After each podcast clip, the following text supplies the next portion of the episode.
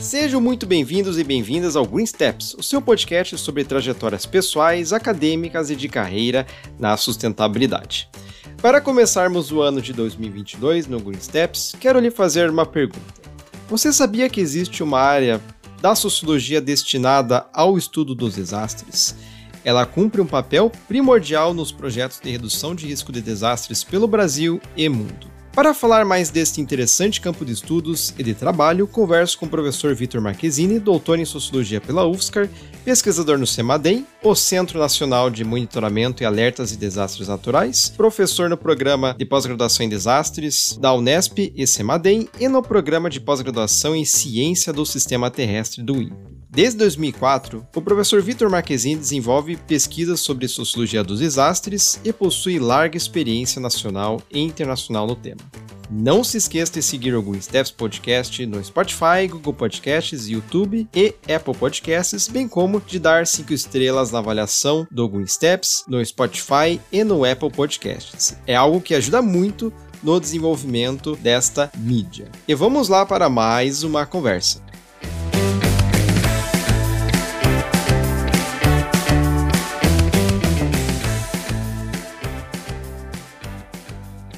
Professor Vitor Marquezine, é uma grande honra para, para mim e para as pessoas ouvintes do podcast a sua presença.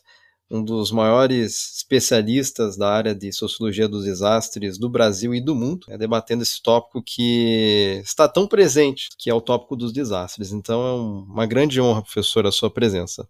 Muito obrigado, Luiz, pelo convite e também por essa iniciativa, né, de organizar o podcast, engajar cada vez mais pessoas, procurar ouvir diferentes vozes. Então, acho que você está de parabéns aí por essa inovação, né? Porque em geral a gente também tem acompanhado as mudanças né, tecnológicas, mas às vezes a gente também vê né, a necessidade de procurar diferentes canais para engajar as pessoas nesse tema. Então, muito legal aí o podcast. Eu já baixei lá na minha é, no, no Spotify. Ah, muito obrigado, professor. É uma grande honra. E, professor, aqui, uh, para começar o podcast, né, o pontapé inicial, né, a nossa tradição aqui é perguntar, né, como surgiu, né, essa sua trajetória, professor. Então, uh, fica a pergunta, né, como, como começou o professor Vitor Marquezine? Como surgiu o professor Vitor Marquezine? Desde a graduação na UFSCar, até a docência, chegar no CEMADEM. E junto dessa pergunta, professor, qual foi o maior desafio que você se deparou nesta caminhada e como superou? Sim, é uma pergunta bem interessante, né? E eu espero que, de certo modo, as minhas respostas também ajudem a, aos jovens a pensar e se envolver com esse tema, sobretudo por estarmos em uma pandemia, que é uma catástrofe né, de longo prazo, que tem impactado muitas pessoas, e com certeza nós precisaremos né, de jovens para se ocupar de diferentes temas de estudo, mas de engajamento político também, de ativismo social. Eu comecei a me envolver com o tema ambiental em geral já no ensino médio. À época eu tinha uma pasta preta gigantesca que eu guardava os recortes de jornal com os temas ambientais. E quando eu entrei na Universidade Federal de São Carlos em 2003, no curso de bacharelado em Ciências Sociais, eu comecei né, a procurar se tinha, dentro das ciências sociais, se tinham pessoas que estudavam nessa parte mais ambiental. E o primeiro, o primeiro ano de faculdade foi bem difícil, né? Porque o curso de Ciências Sociais é muito denso, teoricamente, e eu precisava de um desafio prático é, para entender assim o meu minha inserção dentro das ciências sociais e foi aí que no segundo ano de faculdade em 2004, né, eu tive contato com um grupo de estudos e pesquisas sociais em desastres, o GPED, através de alguns colegas meus da graduação, o Everson Domingues Evangelista e a Mariana Siena, que me falaram: olha, tem uma professora aqui na UFSCar, professora Norma Valêncio, que ela estuda a temática de sociologia ambiental e ela tem estudado a temática de desastres. Aí eu me lembro que eu fui conversar com a professora Norma em maio de 2004 e era uma sala bem apertada e eu vi um grupo de alunos mexendo assim com umas taxinhas e um mapa da cidade de São Carlos, fixando as taxinhas em, um, em uma placa, né, com um mapa. E aí a professora Norma respondeu: Olha, eu tô sem bolsa, nós estamos no meio de um projeto. Acho que possivelmente ela viu minha cara de dó, né? de perdido, assim, de cachorro pedinte. Aí ela falou assim: Ah, tá bom, se você quiser, entra aí, conversa com o pessoal, você vai se ambientando ao projeto, e aí, quem sabe, se começar um outro projeto, às vezes tem bolsa para você. É interessante porque naquela época não estava em busca de bolsa, né? As bolsas eram muito raras na iniciação científica. Então você começava a pesquisar um tema mais pelo interesse e não pela oferta da bolsa. E aí, pelo seu interesse, às vezes as, as, pessoas, as oportunidades acabavam surgindo também ao longo desse tempo, né? E aí eu lembro que eu comecei a envolver com esse trabalho em grupo. A gente, a professora Norma era voluntária da Defesa Civil de São Carlos e uma uma aluna de iniciação científica dela, a Lilian Medeiros, estava fazendo essa monografia em ciências sociais e organizando toda a base de dados de ocorrências da Defesa Civil de São Carlos. Então a, a Lilian pegou tudo que estava em papel e começou a organizar em planilhas Excel. E aí, a partir disso a gente ia espacializando as ocorrências da Defesa Civil no mapa de São Carlos, isso em 2004. E aí isso deu, né, a origem a um primeiro estudo que a professora Norma sempre envolveu os alunos nas publicações. Isso é algo que né, eu sou imensamente grato também, porque acabou sendo diferencial para concursos depois. É, e aí a gente participou já dessa publicação na revista Teoria e Pesquisa da própria UFSCar, com uma caracterização de ocorrências, né, relacionadas aí aos perigos hidrometeorológicos, né, associados às chuvas. E aí isso acabou, né, dando origem a outros trabalhos também. Então isso foi muito interessante. E tem uma curiosidade, Luiz, que esse ano de 2004, ao estudarmos né, a temática de proteção e defesa civil, a gente tem um relatório, acho que ainda está disponível na internet, chamado Relatório Sala Situação Enchentes 2004. De março de eh, janeiro a março de 2004, a gente, a gente teve ocorrências, né, desastres em mais de mil municípios brasileiros, com mais de 600 mil desabrigados. E isso é algo assim que às vezes se perde, né, nesses arquivos da Defesa Civil Nacional, né, que às vezes muda site, vai para outro ministério. E naquela época os estados tiveram que organizar salas de situação para dar conta dos desafios. Muitas escolas, hospitais, muitos impactos né, em diferentes setores. E aí a professora Norma, ela, a gente tinha encontros né, semanais, esse grupo de estudos, e pesquisas em desastres, o GPED, o FISCAR, e começamos a estudar a então Política Nacional de Defesa Civil e os instrumentos de avaliação de danos, à época, né, a notificação preliminar de desastre, o NOPRED e o AVADAN, o formulário de avaliação de danos. E aí a professora Norma apresentou esse trabalho no primeiro Fórum Nacional de Defesa Civil, ocorrido em Santo André, em 2004. Eu lembro que a gente fez até uma vaquinha para produzir um pôster, e aí o secretário nacional de Defesa Civil à época, né? Ele participou desse fórum nacional e viu, né, o pôster criticando a política nacional de defesa civil, não sei o que, o secretário Jorge Pimentel, se não me engano um bombeiro militar do Distrito Federal que foi secretário. E aí ele achou curioso, né, a crítica tal, e começou a conversar com a professora Norma e reconheceu, né, que a política precisava ser aperfeiçoada, e isso acabou assim gerando outros trabalhos também do grupo, né? Como em 2005 em que a professora Norma venceu uma concorrência pública para realizar um estudo para a Secretaria Nacional de Defesa Civil, a fim de reformular a política nacional de defesa civil à época. E aí uh, o grupo né, de pesquisa foi em localidades indicadas pela Defesa Civil Nacional. me lembro aí que eu, mais o Guilherme Cristófani e o Joe Everson fomos à Feira de Santana, na Bahia, que era um município indicado para pensar a problemática de secas, e Conceição da Barra, no Espírito Santo, para pensar erosão costeira. Enquanto a professora Norma foi para Rio Branco, para analisar a problemática dos incêndios. E aí 2005 foi uma catástrofe no estado do Acre, um dos maiores incêndios com impactos na saúde, na vegetação, na produção agrícola, enfim. Na região sul, Apucarana, por conta das enxurradas, e na região sudeste, se eu não me engano, sudeste, não, região centro-oeste, desculpa.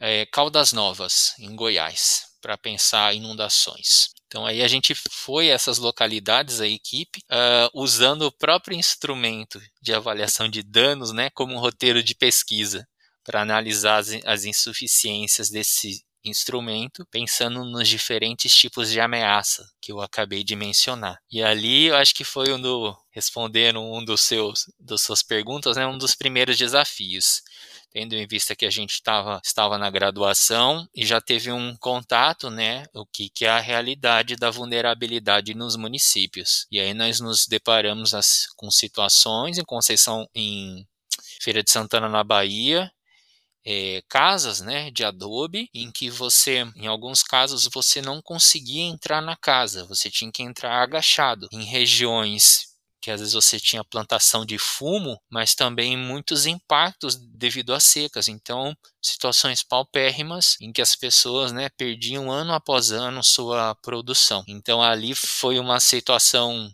já difícil, porque a gente só conseguia fazer entrevista, a gente teve que dar uma estratégia eu tive que conversar com, ficar conversando com uma senhora que era dona da propriedade e ela tinha perdido o filho, ela tinha problemas de alcoolismo, enquanto, né, os outros pesquisadores, né, entrevistavam a família dela também. Então aí a gente vê, né, o que, que é, é viver na depressão, né, como muitos na pandemia é, estão vivendo, né, e sem qualquer espécie de apoio por parte de profissionais da psicologia das emergências e desastres. Então aí é um, um ponto, né, é, importante também. Um, Bom, seguindo, né, Luiz? O caminho é longo, tá? E aí qualquer coisa você vai perguntando, vai me cortando também, fique à vontade. E, e aí em 2005 já, coincidentemente, a gente teve o segundo Fórum Nacional de Defesa Civil no município de Jabotão dos Guararapes, na região metropolitana de Recife. Esse fórum foi em outubro. E em junho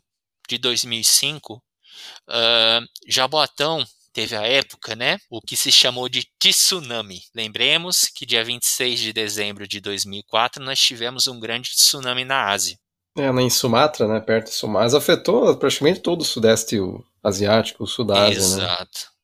E aí o pessoal falou que em Jabotão a gente teve o tsunami, né, é, do rio, do rio Jabotão. E foi impressionante, né, a altura que a, que a água atingiu a gente foi numa, num bairro que, chamado Moenda de Bronze, se eu não me engano, analisar um abrigo temporário. A gente foi para o Fórum Nacional e acabou tendo abertura por parte da Defesa Civil de Jaboatão para visitar esse abrigo temporário, que foi o primeiro abrigo temporário que eu entrei, né? Abrigo temporário em desastres. Funcionava numa escola e aí nós tínhamos metade da escola servindo como abrigo e metade é, com aulas. Numa situação difícil né, para as pessoas que tinham que dividir as salas é, com mais de uma, de mais uma família e, ao mesmo tempo, sofrer um processo de estigmação da própria comunidade, porque a comunidade queria que as aulas voltassem completamente,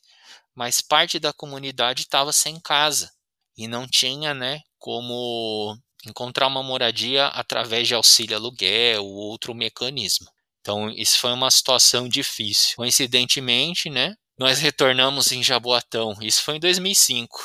Nós retornamos em Jaboatão se não me engano, 2008 e depois 2011. Não, 2011 não, 2008. E ainda haviam havia, né, desabrigados da enchente de 2005. Então, esse processo de reconstrução e recuperação em desastres, ele é bem complicado, mas ele não tem visibilidade na mídia e também não tem visibilidade política. Não tem, não há, né, praticamente interesse político em, em olhar. Né? E aí a gente acabou identificando várias situações né, do que a gente chamou aí dos abandonados nos desastres. Um projeto né, que foi uma encomenda do Conselho Federal de Psicologia em 2011, na catástrofe né, da região serrana do Rio de Janeiro. E aí, através desse projeto, a gente acabou né, voltando para, para esses cenários de desastres, a fim de entender se esse desastre havia sido superado ou se o processo de reconstrução e recuperação havia ocorrido ou não. E aí a gente retornou para para casos de desastre no Brasil. Santa Catarina, a gente já havia feito um trabalho que foi o meu mestrado sobre abrigos temporários no Vale do Itajaí, em Ilhota e Blumenau, 2008 isso, e região serrana do Rio de Janeiro em 2007, também pesquisa de abrigos. E aí a gente retornou para esses cenários e viu que em muitos casos os processos de reconstrução e recuperação, eles simplesmente não tinham ocorrido. A gente voltou para Ilhota, Santa Catarina, o desastre com início em 2008, União dos Palmares em Alagoas, cujo desastre associado a inundações se iniciou em junho de 2010. Barreiros, em Pernambuco, também, o mesmo caso, né? De 2010, junho de 2010. Se retornou em julho de 2011 e a eh, região serrana do Rio de Janeiro. Estamos aí Nova Friburgo e Teresópolis. E aí, é, nesses cenários, a gente acha que tem né, um contato com o tema, é um tema de pesquisa muito delicado que você precisa sempre preparar o método, né? Método quantitativo e qualitativo, mas também você precisa se cuidar, né? Em termos, eu lembro, o se cuidar se relaciona aos espaços que nós tínhamos na equipe para socializar aqueles traumas que nós escutávamos por parte das pessoas. E aí a gente também tinha uma espécie de terapia, né?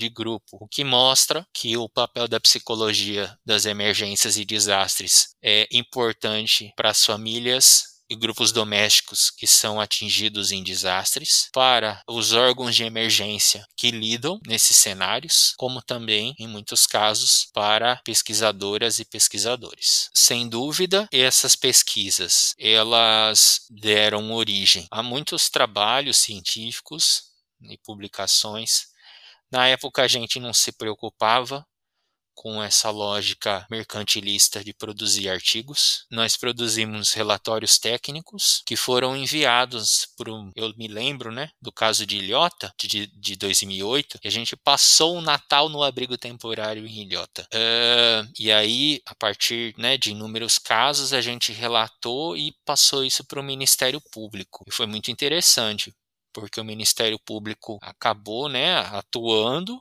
e exigiu que se criassem mecanismos de transparência para melhorar a comunicação dos órgãos uh, de proteção e defesa civil em relação às populações afetadas, no sentido delas saberem se elas poderiam retornar ou não para aquelas áreas que elas viviam anteriormente, como os 36 milhões de reais doados pela sociedade civil estavam sendo utilizados uma vez que elas entendiam que se os recursos foram doados para em nome de em nome das populações desabrigadas, as populações desabrigadas deveriam ser ouvidas em audiências públicas a fim de discutir como esse recurso doado deveria ser utilizado e não simplesmente né, a defesa civil utilizar esses recursos ou a prefeitura municipal, o governo estadual é, definindo né, é, como esse recurso deve ser utilizado sem qualquer espécie de, de consulta pública, né, com quem realmente foi, perdeu a casa, né, principalmente.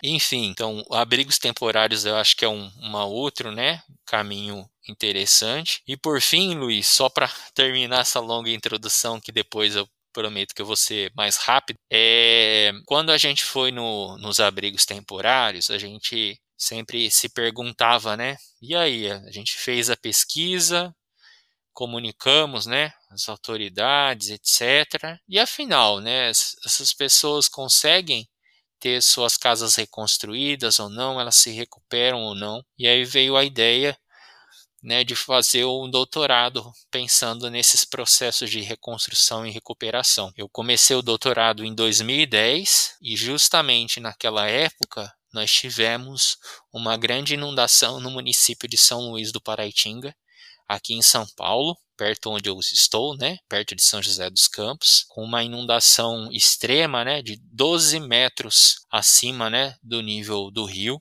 Coincidentemente, são Luís do Paraitinga estava inundado esses dias, acho que ainda está, viu, Luiz? Então também chegou, acho que a 5 metros. Uh, mas o que chamou a atenção aqui, nesse caso, Luiz, que ninguém morreu na inundação. Foi numa passagem de ano, né, de 2009 para 2010, Réveillon, e haviam, acho que, dois agentes de defesa civil no município, mas haviam praticantes locais de rafting, com empresas né, de turismo.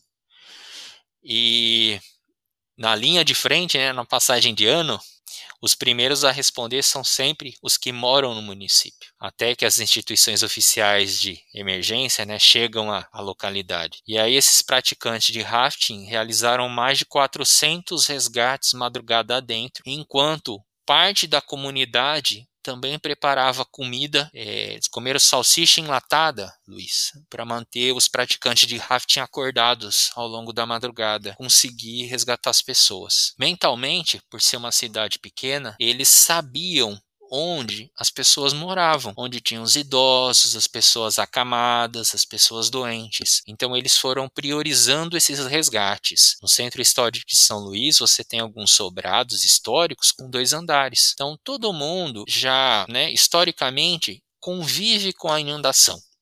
Antes de 2010, o maior nível tinha sido o terceiro degrau da escadaria da igreja matriz essa memória histórica. E aí, quando essa marca rompeu, as pessoas começaram a ficar preocupadas. Elas se abrigaram primeiro numa escola ao lado da igreja matriz. O nível da água conseguiu, continuou subindo. Elas decidiram sair dessa escola, que é um prédio histórico, e ir para a igreja matriz correto? Mas em determinado momento, elas sabiam que tinha uma trinca enorme no teto, né? Da igreja matriz. Falam: olha, já não é mais seguro ficar aqui porque a água está subindo.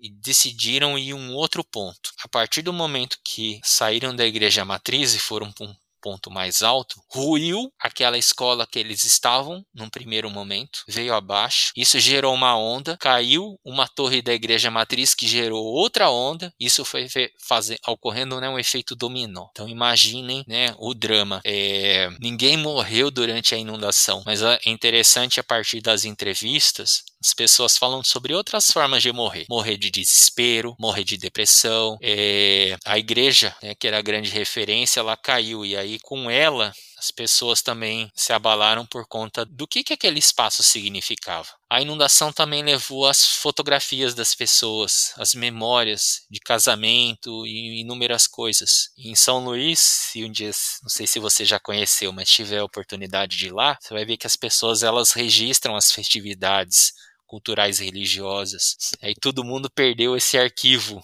Alguns resgataram e depois eles trocavam né, as fotografias. Bom, ah, mas o que, que isso né, significa? Bom, se a gente quiser ir para perdas, outros tipos de perdas, né, para sensibilizar as pessoas, também aponto né, que o fórum também foi inundado e perdeu seus processos. Também posso apontar que o cartório também foi inundado. Né, isso você, por ser do mundo jurídico, já também imagina né, as implicações disso. Também digo que o Banco do Brasil também foi inundado. também digo que a prefeitura também foi inundada com seus inúmeros cadastros e equipamentos. Então, realmente, um evento né, em que é, a gente né, tem que extrair como lição e se preparar. Ninguém morreu durante a inundação, mas depois os próprios entrevistados falam né, que as pessoas tiveram um processo de adoecimento intensificado. Envelheceram, morreram de tristeza, começaram a consumir muitos medicamentos antidepressivos, esse tipo de coisa. E isso é atestado, inclusive, pelos médicos e pela Secretaria de Saúde, né, em outras entrevistas que a gente fez em outro trabalho também. E com certeza, né, o que a gente vê nas regiões de Mariana e Brumadinho é o mesmo tipo de processo. Falta de uh, política pública de proteção social para as pessoas que são atingidas e também falta de política de prevenção e um monte de outros aspectos que talvez agora não seja a ocasião, né, para falar. Um aspecto interessante, Luiz, para fechar esse primeiro bloco. São Luís, pessoas tratavam, né? Eu tenho um pouquinho de sotaque, né? Você também tem, né? Então, os, os outsiders, né, que chegavam à cena com todo o conhecimento, achavam aí que estavam levando o conhecimento para os caipiras, sabe? Ensinar o caipira a fazer tudo, né? E aí, inclusive, aconteceu uns fatos curiosos, né? Que eu acho que serve de lição para as instituições de emergência. Quando as instituições de emergência, né, de atendimento e resgate, chegaram à cena, chegaram com algumas embarcações que não eram propícias à dinâmica do rio. Então chegaram com barcos, né? Esses barcos viraram com a correnteza com o efetivo que estava ali dentro. E aí os anjos do rafting, os praticantes locais de rafting, tiveram que salvar as instituições de emergência. A partir disso, o comandante da operação disse: olha, a partir de agora uh, nós vamos, né, junto com os praticantes de rafting nesses botes que são propícios à correnteza e cada um desses botes vai com um guia local que sabe a dinâmica desse rio, que sabe sobre os obstáculos que estão submersos.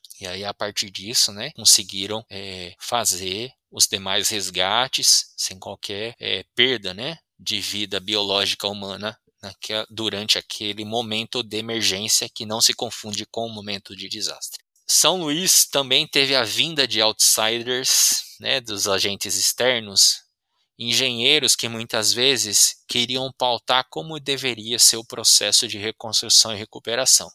E propuseram, por exemplo, que se construísse um muro ao redor do rio Paraitinga para conter as inundações.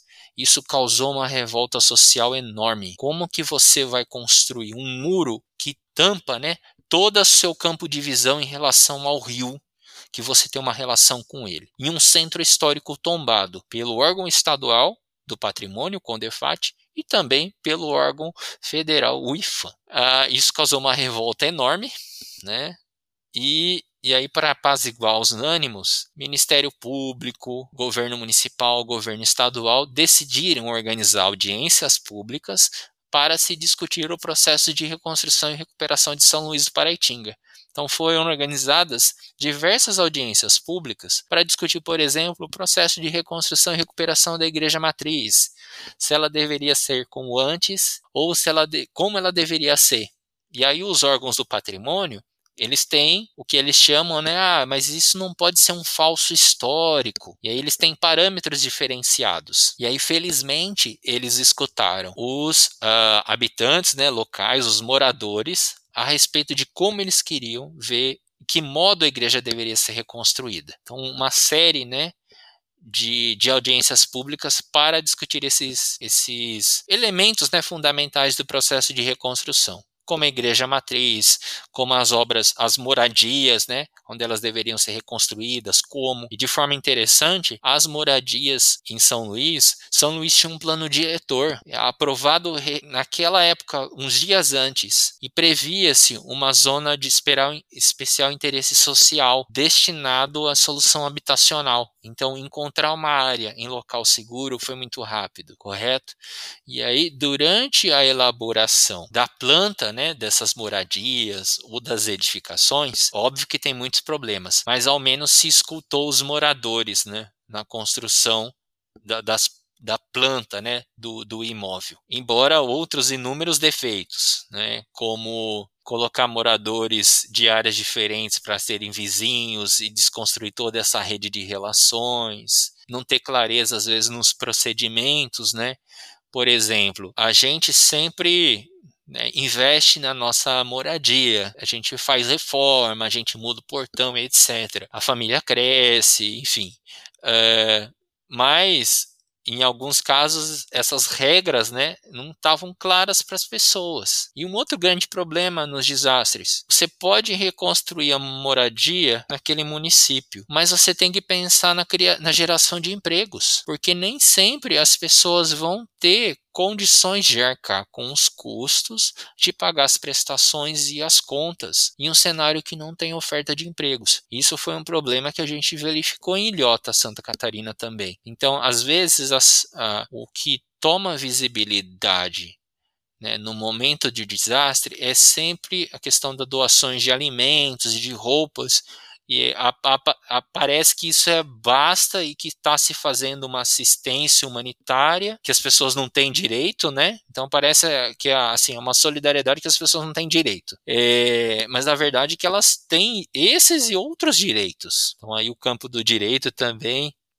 eu acredito que ele tem avançado bastante, né, o direito dos desastres também aí para auxiliar, né, as pessoas que enfrentam os desastres. Só para concluir, além das audiências públicas, uh, São Luís criou um centro de reconstrução sustentável de São Luís do Paraitinga, chamado Seresta, com C. E nesse centro reuniam-se uh, os órgãos federais, estaduais e municipais, organizações não governamentais, entidades científicas, os conselhos municipais, em que que tinham a representatividade da sociedade civil para discutir os processos de reconstrução e recuperação. Então, por exemplo, no momento de uh, recuperar, refazer, atualizar os cadastros, então as instituições né, se pautavam por aquela demanda. Ah, atualizar mapeamento de risco, então as instituições tinham aquele espaço do Seresta para discutir isso e auxiliar. Então, uma série né, de inovações que a própria gestão pública municipal ela ajudou também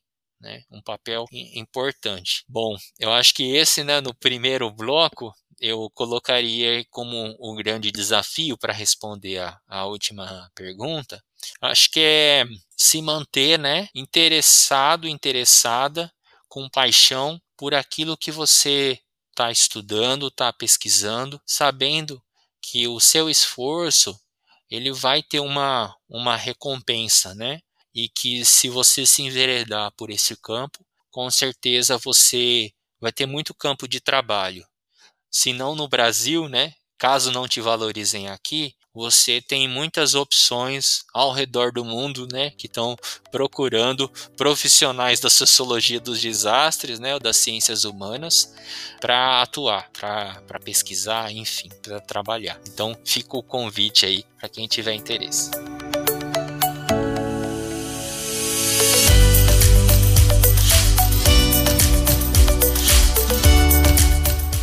Admito que tenho mais 10 perguntas aqui que, que eu fui bolando na, na cabeça e, e, logicamente já fica por um já fica o convite para um papo 2.0. Mas um ponto, professor, que me chamou a atenção é que eu no pelo direito, né, eu estou na sociologia e no direito também, né? Minha formação original é em direito.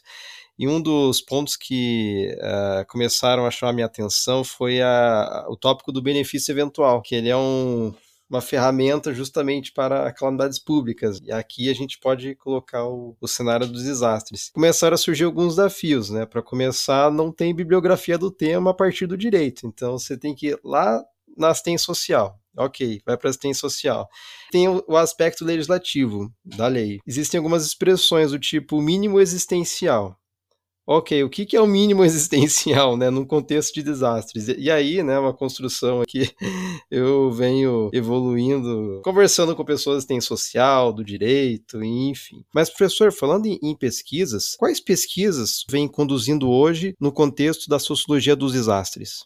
Sim, bom, e aí só para puxar o gancho para hoje, né, nessas duas fases. E aí no, no caminho, né, do meio do meu doutorado, Comecei em 2010. Em 2011 a gente teve o início da catástrofe da região serrana e o Semadem foi criado por um decreto presidencial dia 1 de julho de 2011 e entrou em operação em dezembro de 2011. Realizou um processo seletivo emergencial buscando, à época, especialistas no Brasil que trabalhavam com o tema. E para você ter uma ideia, as vagas do processo seletivo não foram completamente preenchidas. E o pessoal que estava à frente do Semadem à época disseminou bastante, pediu apoio da comunidade acadêmica que repassasse isso para os alunos.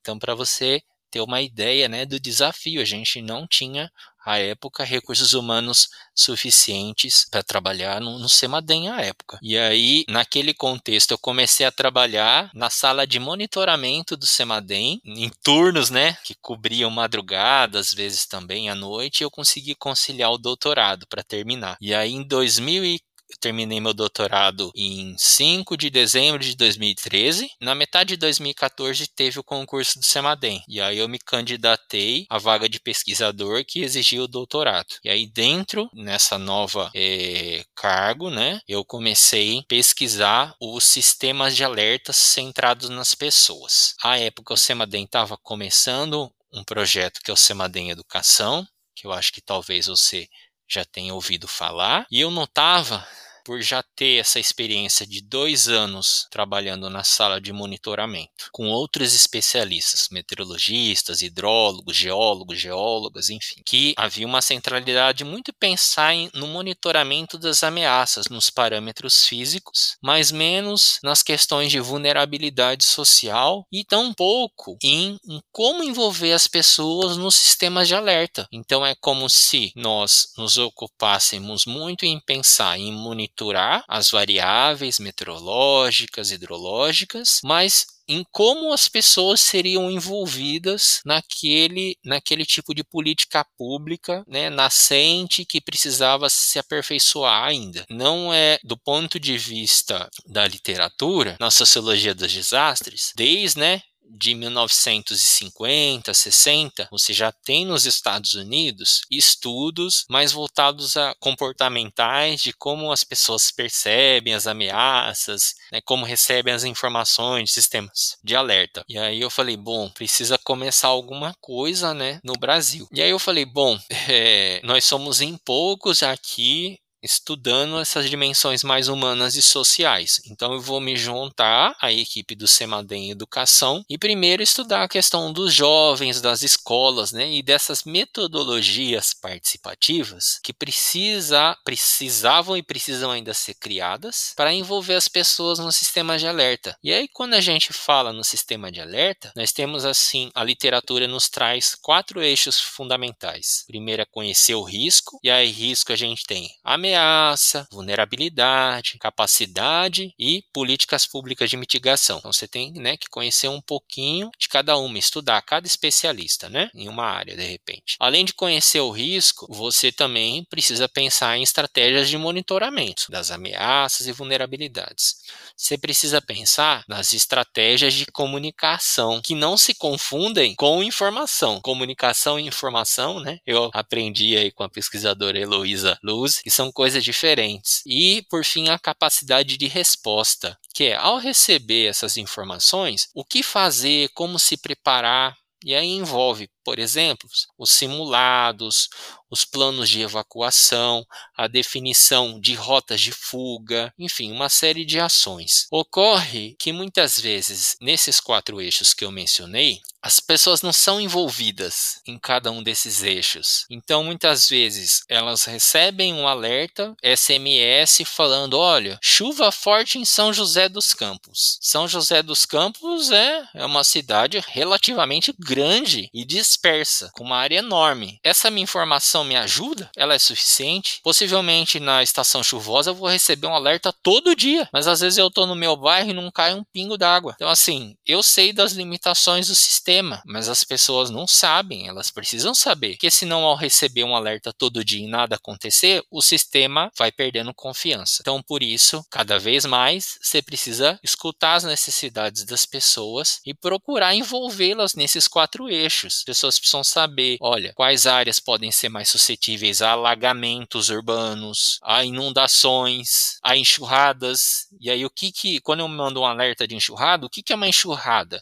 Se eu coloco num alerta olha, já tem um acumulado de 50 milímetros de chuva em uma hora. O que, que esse dado significa? Ele é interpretado a fim de se tornar uma informação? Ah, esse valor 50 milímetros em uma área de risco, em uma área sujeita a deslizamento é, que tem ocupação urbana intensa, já pode deflagrar um deslizamento. Isso na região metropolitana de fronteira entre Jaboatão dos Guararapes e Recife. Isso se chama limiar. Olha, mas esse limiar, ele é diferente de para Ubatuba. Por que, que é diferente? Olha, as condições de solo são diferentes, uh, a forma de ocupação é diferente. Então você precisa de pesquisa em diferentes campos para melhorar o sistema. E você precisa das pessoas. Então aí o, uma filosofia né, do Semadem Educação é justamente trabalhar com ciência cidadã, que nada mais é que o envolvimento das pessoas na coleta de dados, na análise, no aperfeiçoamento do seu próprio conhecimento sobre diferentes assuntos, né, que se referem a risco. E aí a estratégia à época foi trabalhar com escolas, porque com certeza os municípios, né, tem uma maior maioria, né, tem escolas, mas nem todos têm defesa civil. E aí trabalhar com as escolas seria uma forma também de manter essa preparação é, ao longo do tempo, independente de qualquer é, eleição municipal que acaba trocando toda a equipe de, de defesa civil. Então aí eu comecei, né,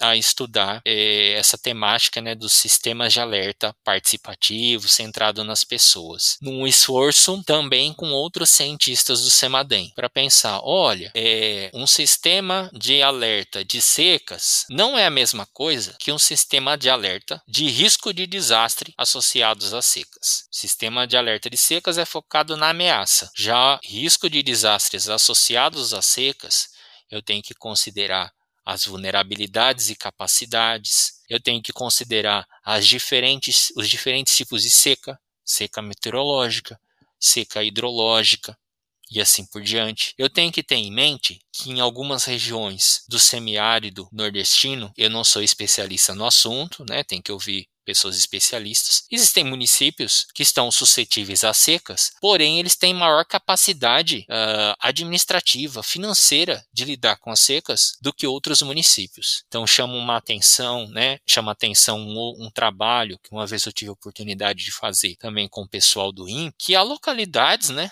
No Maranhão, que digamos que são muito mais vulneráveis às secas do que algumas regiões do Ceará, em que tem uma atividade econômica pulsante, né? Acho que inclusive com polo calçadista e etc. Então é preciso esse olhar para além da ameaça seca. E aí, ao trabalhar com essas pesquisadoras, né, do CEMADEM, a gente também acabou pensando, olha, para pensar esses quatro eixos do sistema de alerta, conhecimento do risco, monitoramento, comunicação, capacidade de resposta.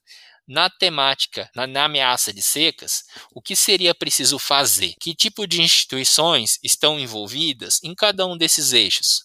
Olha, pode ser que eu tenha várias instituições competindo na arena do monitoramento. Mas pode ser que eu não tenha nenhuma ou quase nenhuma pensando a comunicação e tampouco a capacidade de resposta. E aí esse exercício foi feito também para pensar a temática de incêndios florestais, com um projeto coordenado pela doutora Liana Anderson, aqui do Semadem, que está no seu final, né? E eu tive oportunidade de participar, em que também a gente fez esse exercício de pensar a governança, de engajar atores, de trabalhar com formação de capacidades. E aí, Luiz, há uma, algo assim que a gente vai aperfeiçoando, né? Então, digamos que hoje em dia eu acredito que o futuro não é só aquela pesquisa tradicional que vai, coleta seus dados, publica o seu paper, faz o seu currículo, né, e, e que não estão nem aí para os sujeitos que foram pesquisados, né. É, na verdade, a gente tem que tratar as pessoas como sujeitos da pesquisa e aí sempre procurar dar algum tipo de retorno para elas. E esse retorno, eu acredito, e pode ser também através de ações de capacitação. Então, o projeto Mapfire, ele investiu muito em capacitação e treinamento para utilizar utilização de plataformas de monitoramento desenvolvidas com muitos atores, né?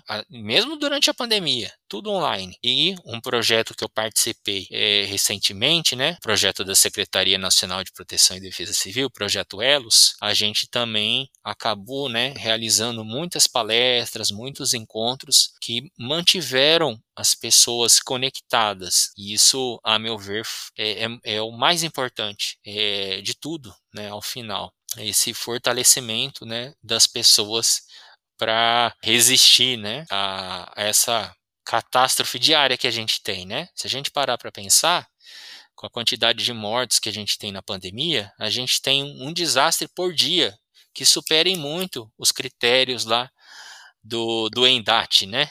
Que, que, que orienta ali a definição de um desastre, né, de acordo com os parâmetros da ONU. Bom, então, né, mais recentemente eu tenho trabalhado muito com esses métodos também é, interdisciplinares, quando envolvem cientistas de diferentes áreas do conhecimento, e transdisciplinares, quando a gente envolve não cientistas que possuem suas formas de conhecimento e que podem contribuir para aquele tema. Então é, é um pouquinho isso, né?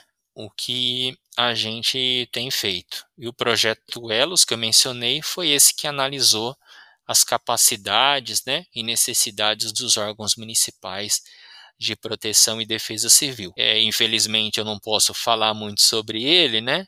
Porque a gente também é, tem que assinar um, teve que assinar um contrato, né? Com a Secretaria Nacional de Proteção e Defesa Civil, e aí só ela está autorizada, né, a falar sobre os resultados da pesquisa, esse tipo de coisa. E professor, para fecharmos esse segundo bloco, é, vou fazer são duas duas perguntas, né, dividida em duas etapas. É, olhando para o campo de pesquisa Sociologia dos Desastres, fazendo uma comparação entre quando o professor começou a sua trajetória e hoje, como, como isso evoluiu? Quero dizer, como a academia passou a perceber a área de Sociologia dos Desastres? Teve uma mudança de paradigmas? E aqui é a segunda etapa da pergunta. Dentro desse contexto, o corpo discente passou a ter o maior interesse em estudar sociologia dos desastres? Sim, Vou começar a responder. Se eu não responder as duas, você, por favor, uh, me lembre, tá? A respeito da primeira, né? Das mudanças no campo da sociologia dos desastres, desde que eu iniciei aí esse estudo em 2000, desde que eu me entrei nesse campo de estudos, né? Que já existia muito antes de mim. Eu entrei em 2004 e de lá para cá o que que mudou, né? Bom, esse campo de estudo ele tem uma tradição muito forte nos Estados Unidos. As pessoas né, não conhecem muito no Brasil. Inclusive, já eu e muitos outros né, já recebemos vários nãos do CNPq em projetos falando que não é um tema de pesquisa da sociologia, das ciências sociais. E aí foi por conta disso que Falei, nossa, eu preciso convencer, né? Mostrar para esses pareceristas que, olha, os Estados Unidos, né? Pelo menos é uma linha consolidada desde 1950. Preciso mostrar, olha, uh, Samuel Henry Prince, né, um sociólogo canadense, estudou isso né, por volta de 1917, 1920. Peter Sorokin, um sociólogo russo, estudou a mesma temática em 1942, um doutorado em Harvard. Né? Antes dele, acho que teve outro também. Então eu falei, nossa, as pessoas precisam estudar né, antes de sair falando que não existe, que não é tema. Né? E aí eu acabei sendo motivado né, por fazer uma revisão de literatura e publicar na revista da Associação Nacional de Pós-Graduação em Ciências Sociais, né, ANPOX, que foi na revista BIB, né, Revista Brasileira de Informação Bibliográfica, chamada As Ciências Sociais nos Desastres, né, um campo de pesquisa em construção, para mostrar, olha, alguém precisa começar a ler, né, antes de dar parecer. É, então, Luiz, eu quem teve no Brasil né, uma contribuição fundamental para difundir a sociologia dos desastres foi a professora Norma. Antes dela, a gente teve um doutorado na sociologia na Unicamp do professor Marcos Matede, que morava em Blumenau na época da inundação de 1983, né, foi atingido e acabou fazendo uma tese de doutorado muito boa, né, chamada As, As Enchentes como Tragédias Anunciadas em que ele faz uma recuperação histórica das inundações no Vale de Itajaí. É muito interessante. Isso foi nos anos 90, né, a tese dele, acho que 1996, se eu não estou enganado, ou 99. Mas, assim, como esforço sistemático mesmo, professora Norma, desde 2004, né, além de ter o grupo de estudos ali, ela organizou vários livros, e-books gratuitos, chamados né, Sociologia do, dos Desastres Construção, Interfaces e Perspectivas no Brasil, com mais de quatro volumes. Lembro que o primeiro dele foi lançado no, em 2009, em novembro, num Fórum Internacional de Defesa Civil que aconteceu no IMB em São Paulo. Foi muito legal esse evento, Luiz, porque a gente, além de muitas programações de cursos e etc., à época, a gente teve a única civil, né? A única único civil na Secretaria Nacional de, de, Defesa Civil, que foi uma arquiteta chamada Ivone Valente. Tinha trabalhado na Defesa Civil do Estado da Bahia e ela foi chamada para ser secretária nacional de Defesa Civil. Trouxe na equipe dela, uh, no Departamento de Minimização de Desastres, uh, pessoas né, que trabalhavam com psicologia das emergências e desastres. E aí, esse Fórum de, Internacional de Defesa Civil foi sensacional teve apoio da Defesa Civil do Estado de São Paulo, na época, né, o Coronel Kita, e recebeu inclusive delegações de países latino-americanos e também países africanos de língua portuguesa, chamados PALOPs. E, e aí, para esses convidados latino-americanos e para os africanos de língua portuguesa, a diretora do Departamento de Minimização falou assim: Ó, oh, Norma, você pode ajudar então a, a organizar, né, no, no espaço de stand, a vinda desses representantes. É, a professora Norma, ela já tinha feito pesquisas em Guiné-Bissau e São Tomé e Príncipe. E nós tínhamos no grupo estudantes, né, dois de Guiné-Bissau, o Boaventura Vassanti e o Lassa Nassanó. E de São Tomé e Príncipe tínhamos o Ilonilson dos Santos Paquete Fernandes e a Jurtalene Domingues. Então foi muito interessante porque a gente tinha essas relações. E aí a norma visionária pediu que cada país indicasse um representante do ponto focal na Convenção Quadro das Nações Unidas para Mudanças Climáticas, ou seja, a adaptação às mudanças climáticas, certo? Junto com, do mesmo país, o representante da Proteção e Defesa Civil. Isso em 2009. Ou seja, a norma já estava prevendo a importância de uma articulação entre duas áreas. E essa articulação ela fica muito clara e reforçada no Marco de Sendai, feito em 2015. Então a norma é uma pessoa realmente muito muito visionária, né? E durante esse evento, a Secretaria Nacional de Proteção e Defesa Civil autorizou a impressão desses exemplares do Sociologia dos Desastres Volume 1, com distribuição gratuita para os presentes. E aí né, consolidava uma série de estudos sendo feito, tal, e além de tudo tinha o formato e-book. Então ajudou a ter uma difusão muito grande. Tanto é que muitas pessoas passaram a conhecer sociologia dos desastres em virtude dos e-books, do livro. Isso rodou muito, né, na no meio de proteção e defesa civil, na psicologia, em outros campos. E aí a norma foi organizando, né, é, após isso, né, o segundo volume, sempre convidando cientistas, uh, atores da proteção e defesa civil, diferentes campos do conhecimento, regiões do país. Então, muito interessante. E tudo isso está disponível né, no site do Núcleo de Estudos e Pesquisas Sociais em Desastres, o NEPED UFSCar o que, que minha percepção, né? Sempre precisa fazer um estudo aprofundado, mas a minha percepção é que uh, a sociologia dos desastres, ela ainda tem essa matriz muito forte né, da herança norte-americana. Então, ela é muito, ainda tem uma ênfase muito centrada no comportamento. E, a meu ver, né, o que precisa ser nutrido e a importância de ter organizado o Fórum Internacional de Sociologia no Brasil, né, ainda que virtualmente, com o Comitê de Pesquisa 39, né, de Sociologia dos Desastres, abrir esse espaço para os latino-americanos pautarem também a sua forma de fazer sociologia dos desastres e também a outros representantes, né? A gente então, então nesse encontro a gente teve representante de países europeus, também, né? Se não me engano, é, da Índia e também do Japão, mas uma necessidade é como envolver pesquisadores e pesquisadoras dos países do continente africano nesse campo. Isso ainda é um, é um desafio. Uh, então eu noto né, que ainda tem muito a se fazer. Tem até um, um, um livro né, do professor é, Henrico Quarantelli, né, que faleceu há alguns anos atrás, tem até um, um dos autores, que agora eu não lembro exatamente, que ele diz que né, o debate sobre sociologia dos desastres deve acompanhar o debate sobre o que é sociologia. Então ele tem que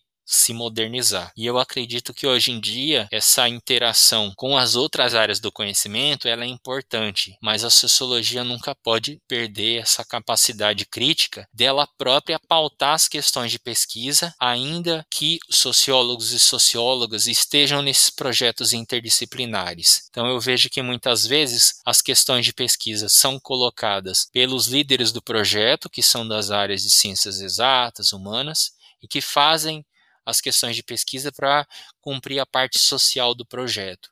E não são né, os próprios então tem esse diferencial de poder entre as áreas do conhecimento. E isso é um exercício constante, né, que eu tive que aprender dentro do Semadem, quando eu trabalhei na sala de monitoramento, me perguntavam, né, o que um sociólogo faz aqui? Então eu até era meio ridicularizado, né? E aí eu procurei dar respostas, né, a isso é, de diferentes formas, né? Às vezes educadamente, né, na interação com os meus colegas e às vezes sobre outras formas também, né? Então a gente também, né, tem esse desafio, né, de saber como lidar com essas situações e sempre se posicionar. A melhor forma de se posicionar e ter certeza, né, é, daquilo que você faz, da importância, é a leitura.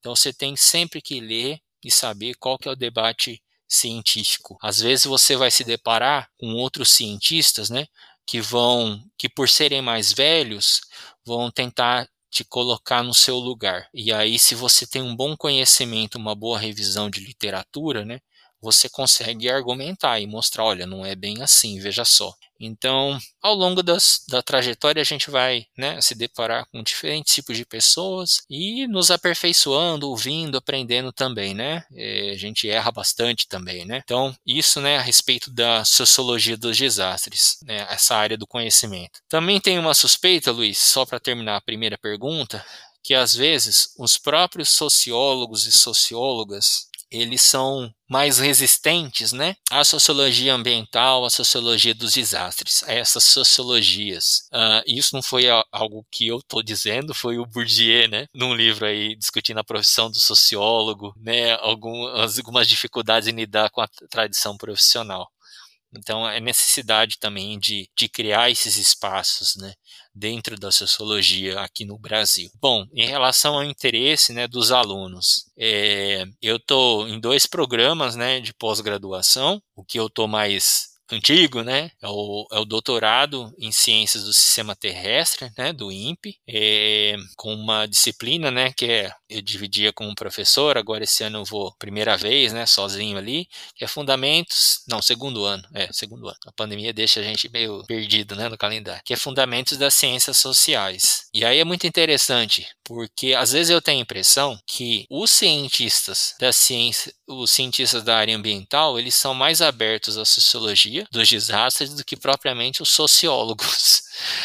E aí o pessoal fica muito interessado em, em quando a gente discute as questões de classe social, conceitos de poder, capital simbólico, capital cultural, capital científico, as discussões de, de Foucault também sobre biopolítica, sobre necropolítica, também né, ficaram muito interessados uma discussão que é relativamente recente, que é a sociologia da mudança climática. Então a gente já tra trabalhou com o livro lá, Climate Change and Society, também, né, de matriz aí mais norte-americana, mas aí que os alunos têm um contato com esses temas sociais, assim. E o ano passado a gente trabalhou com o texto, um tópico de sociologia da pandemia, com o livro do Peter Sorokin, esse sociólogo russo, que escreveu em 1942 um livro chamado Man, Society and Calamity, que ele discute, né, a mudança cultural, de comportamento religioso, científico, artístico, nos contextos de epidemia, guerra e revoluções. É muito interessante. Então, os alunos ficaram muito interessados, né? Então, esse, assim, é uma sociologia mais geral, mas que a gente insere um pouquinho, né, de sociologia da mudança climática e sociologia dos desastres. Já no programa de pós-graduação em desastres, que é uma parceria entre a Unesp e o CEMADEM, tem programa de mestrado e de doutorado. Começou a primeira turma, né, no segundo semestre de 2019. Aí tem a disciplina disciplina optativa de Sociologia dos Desastres, em que a gente acaba perpassando um pouquinho né, sobre os conceitos de desastre, risco de desastre,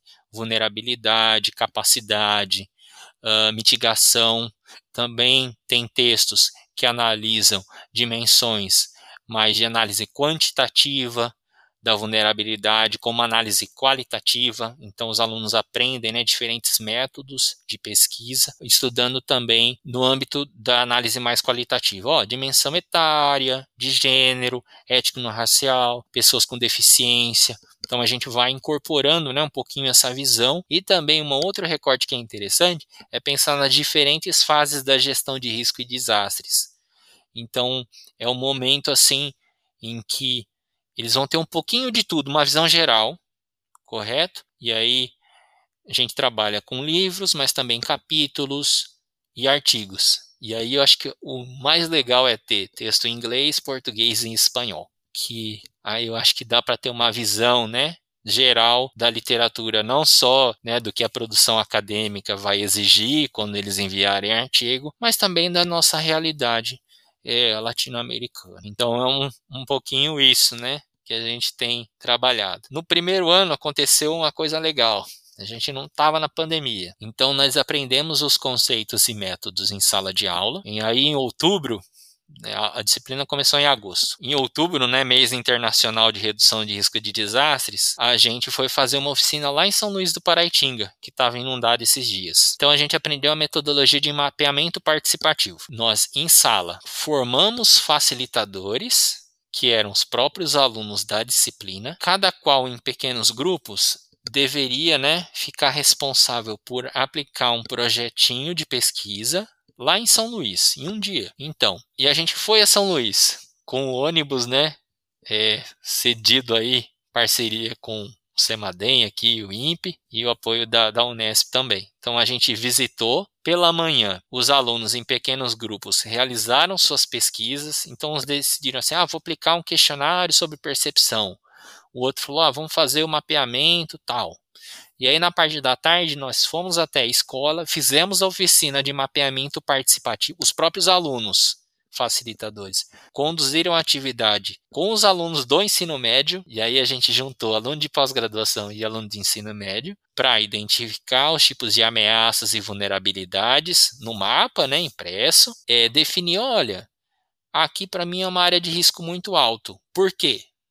Então aí eles recuperavam, ah, essa área sempre inunda, essa área aqui inundou esse ano, ano passado e assim por diante. Então a gente entendia os critérios. E eles tinham um exercício de pensar num planejamento de rota de fuga, porque lá a própria escola é inundada, a escola de ensino médio, a escola de ensino fundamental, o asilo, tudo.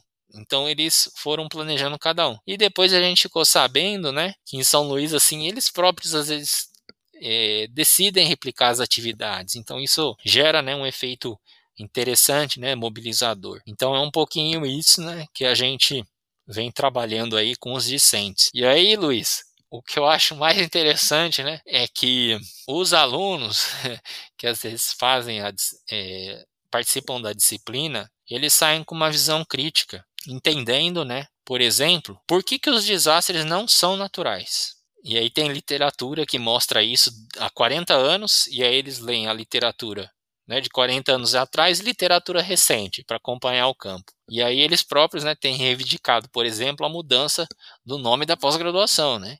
que está errada, grafa, grafada, né? Então, assim, é muito interessante, né? E a gente espera, né, que realmente esses profissionais que estão sendo formados nos programas de pós-graduação, eles tenham um mercado de trabalho, uh, sobretudo, né, nos órgãos estaduais e municipais de proteção e defesa civil, que acabam mudando, né, é, a cada ano, né? Então, é, é necessário investir, né, em, em ter defesas civis, né, melhor estruturadas, com recursos humanos, com estabilidade, com boa remuneração. Afinal, né, as, de, as defesas civis municipais elas têm essa responsabilidade, né, de informar, de preparar as pessoas para lidar com os desastres no seu município. Então, assim, quanto a gente tem, né, investido nisso, né? Qual que é o valor da vida, né, de quem está é, nos municípios? Bom, é um pouquinho isso. professor falou do futuro. Né? E aqui, caminhando para o final do, do nosso diálogo, né? Primeira pergunta que eu gostaria de fazer ao professor acerca desse. sobre o futuro. Né? O que, que o professor espera uh, do futuro do ensino da sociologia dos desastres quando os seus e as suas estudantes estiverem ocupando os postos de, de corpo docente? No Brasil e pelo mundo. Uma primeira situação é criar oportunidades para esses estudantes né, de mestrado e doutorado que estão sendo formados nas áreas, nessa área né, especificamente, para trabalhar seja na docência, seja nos órgãos públicos, seja também nas empresas, né? Sobretudo, né? As que a gente tem visto aí de mineração, né? Que tem que lidar com risco tecnológico, fazer plano de um monte de coisa, né? Então, assim, campo de trabalho, ao meu ver, né? É, tem de monte, né? Para um país com tanto tipo de ameaça e com tanta vulnerabilidade no, no, no Brasil. E isso não caiu do céu, né? Não é coisa de Deus. Isso aí é criado, né? Por interesses, né? Financeiras de maximização do, dos recursos no território, né? Acho que isso é óbvio, né? Então eu espero um pouco isso, né? Da parte da sociologia, eu acho que tem muito a ser feito, né? Para, por exemplo, disseminar sociologia dos desastres ou sociologia ambiental, né? Sociologia do desenvolvimento dentro dos programas de pós-graduação e quem sabe de graduação também em ciências sociais. Então, acho que os temas ambientais eles têm que ser abordados, né? É, precisamos ter no corpo docente espaço para professoras e professores, né? rompendo alguns grupos de interesse que às vezes, né, têm linhas de de pesquisas já consolidados e não criam espaço para as áreas ambientais. Então, ao meu ver, isso é, é, é bem é, importante. Também reconheço, né, que talvez da minha parte, talvez e de outros, né, a gente precise manter, fortalecer uma rede, né, de sociólogos, sociólogas, antropólogos, antropólogas, cientistas políticos em geral e outros interessados, ramo do direito que, que realiza pesquisas também, né, de campo, como você, Luiz, e que, né, eu fiquei muito feliz de você se enveredar pelo campo da proteção social. Serviço social é uma interface que a gente também precisa envolver e psicologia.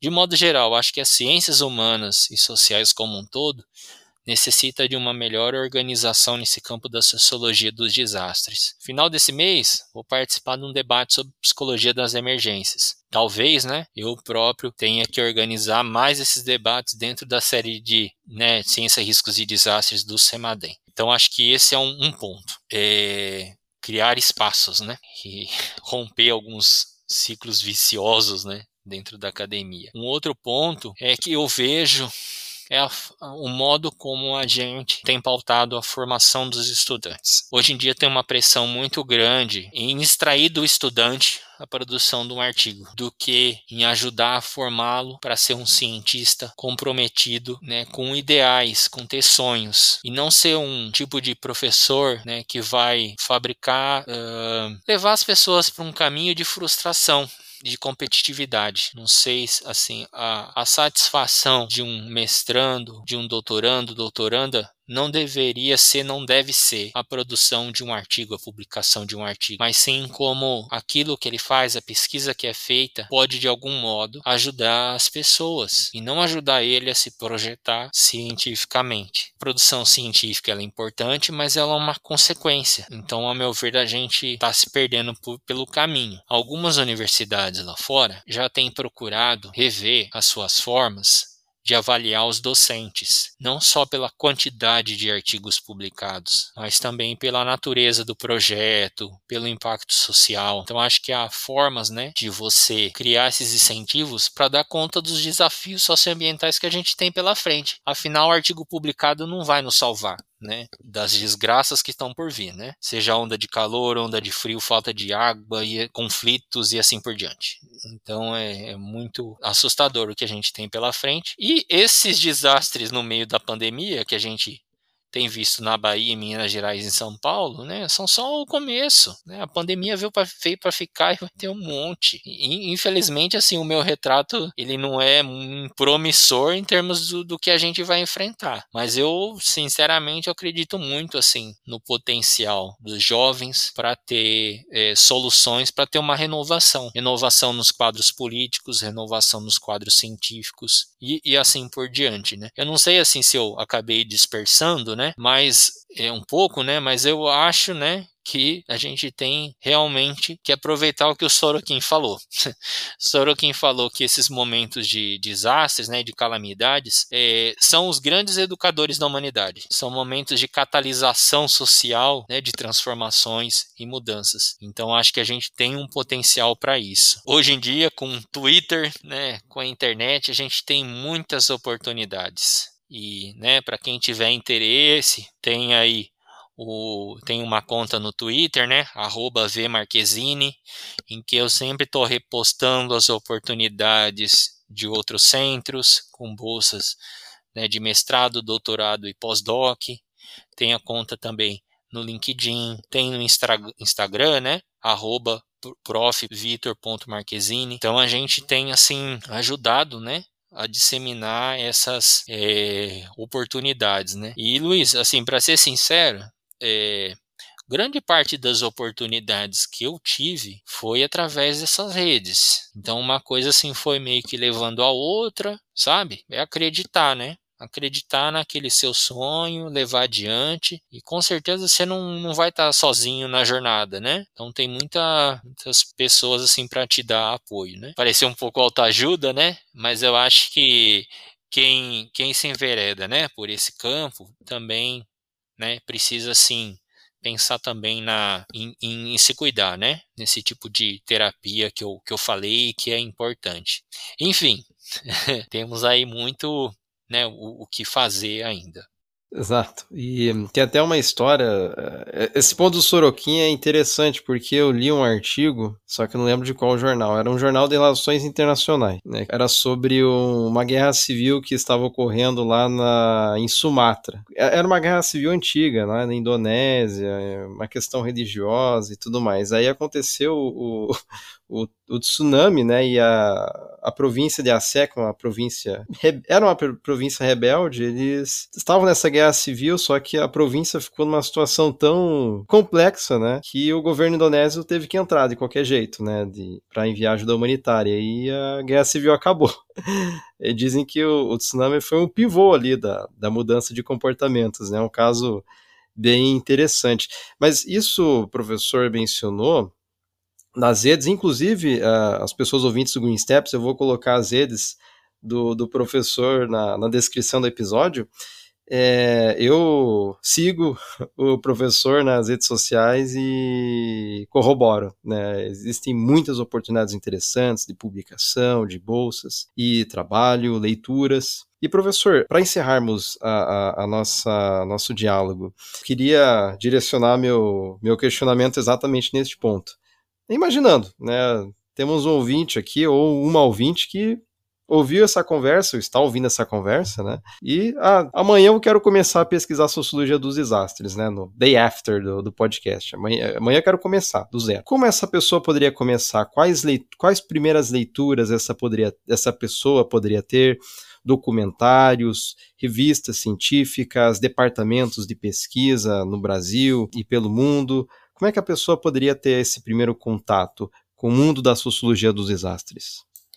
Olha, Luiz, eu aconselho a entrar né, no site do grupo do Núcleo de Estudos e Pesquisas Sociais em Desastres, o NEPED UFSCar, que lá tem os e-books né, gratuitos de Sociologia dos Desastres, em que você pode né, ter, ter contato conhecer um pouquinho esse campo. Então, esse é um, um bom caminho, né, para quem aqui do Brasil quer conhecer um pouquinho essa área e ter acesso às publicações de forma gratuita. É, eu também tenho um website que depois eu posso te passar, que eu coloquei a ementa de Sociologia dos Desastres de 2019, 2020 e 2021. Algumas das minhas aulas eu gravei e tá no meu canal do YouTube, né, Vitor Marquezine. Lá no meu canal do YouTube eu comecei a hospedar algumas dessas aulas, por exemplo, conceito de desastre, conceito de vulnerabilidade. Porque sempre me perguntavam, né? Ah, eu quero fazer o projeto para tal, o que, que eu leio? Em alguns casos eu, falei, assiste a videoaula. Porque aí, se a pessoa se interessar, ela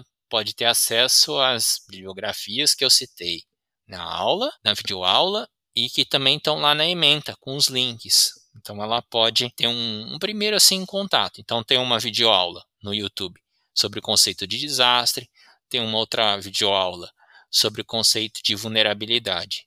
Então, a partir disso, ela vai ter assim uma visão geral sobre o assunto. E aí também no site, né, tem lá, eu coloquei, por exemplo, é, tem ali minha lista de publicações, mas na ementa tem as publicações, algumas publicações da professora Norma Valêncio, tem publicações também de antropóloga e antropólogos de desastres que estudam isso aqui. E lá tem umas referências é, latino-americanas também. Então tem um site muito interessante que é o site da La Rede. Então se você escrever lá no Google Desenredando Desastres, você vai se remeter ao site da La Rede que é a Rede de Estudos de Prevenção de Desastres, criada em 1992. E aí ela tem uns e-books em espanhol, então tem um material assim interessante para você não se perder nesse universo. Por isso que eu sugiro primeiro assistir videoaulas sobre conceito de desastre, depois de vulnerabilidade,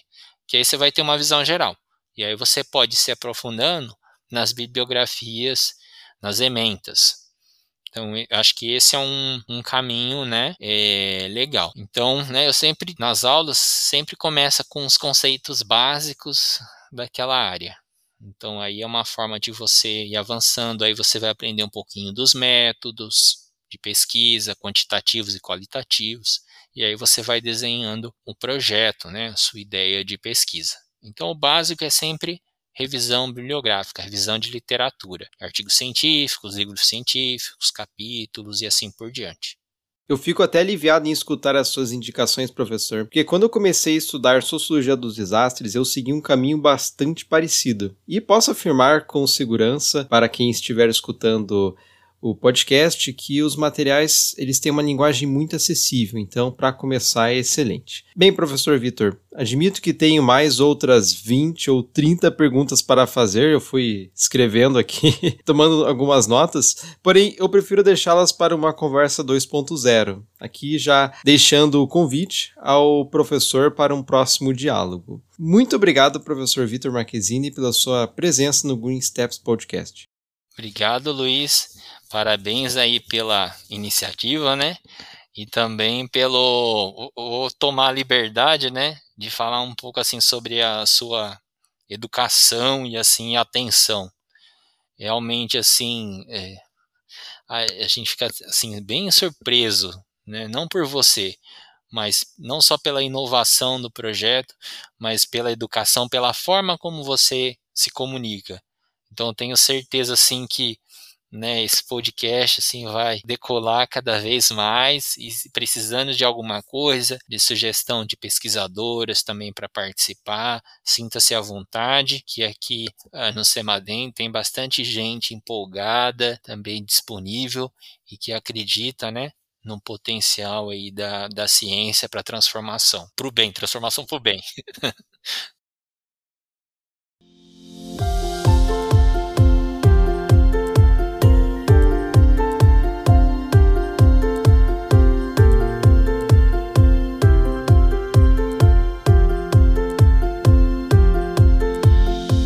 Muito obrigado por ter escutado este episódio. Se gostou, não se esqueça de recomendar o Green Steps Podcast para suas amizades que também gostam da pauta da sustentabilidade. Por fim, caso esteja planejando seguir uma carreira internacional, não se esqueça de acompanhar o Social Steps o meu outro podcast em que converso com profissionais de todo mundo sobre trabalhos de impacto social positivo. Os episódios estão disponíveis no meu site pessoal, luisguilhermenimelo.com, cujo link está na descrição. E em breve, o Green Steps voltará com mais uma conversa.